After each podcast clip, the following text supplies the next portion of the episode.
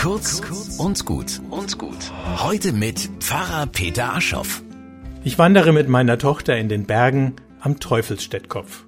Eine wunderschöne Tagestour. Und ich frage mich beim Aufstieg, warum Teufel und Co. so oft Pate stehen, wenn markante Orte benannt werden. Im Frankenwald gibt es das Höllental. Und die größte Tropfsteinhöhle der Frankenalb heißt Teufelshöhle. Früher raunten die Leute anscheinend, das große Loch könne der Eingang zur Unterwelt sein. So wie man auch Geister in Nebelschwaden vermutete, die im Novemberwind um schroffe Berggipfel tanzen. Damals war vielleicht auch schwarze Pädagogik im Spiel. Kinder und vorwitzige Charaktere sollten sich fernhalten von Orten, an denen Gefahr droht. Höllen- und Teufelsgeschichten waren da wirkungsvoller als Warnschilder. Aber Gefahr hin oder her, für mich ist erst einmal Gott überall da draußen. Schönheit ist schließlich nie einfach nur harmlos. Den Teufel bringe ich, wenn schon, selber mit, in Gestalt meiner Ängste.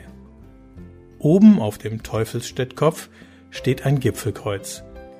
Ich lasse den Blick schweifen. Vielleicht bin ich doch nicht der Einzige, der sich Gott hier nahe fühlt.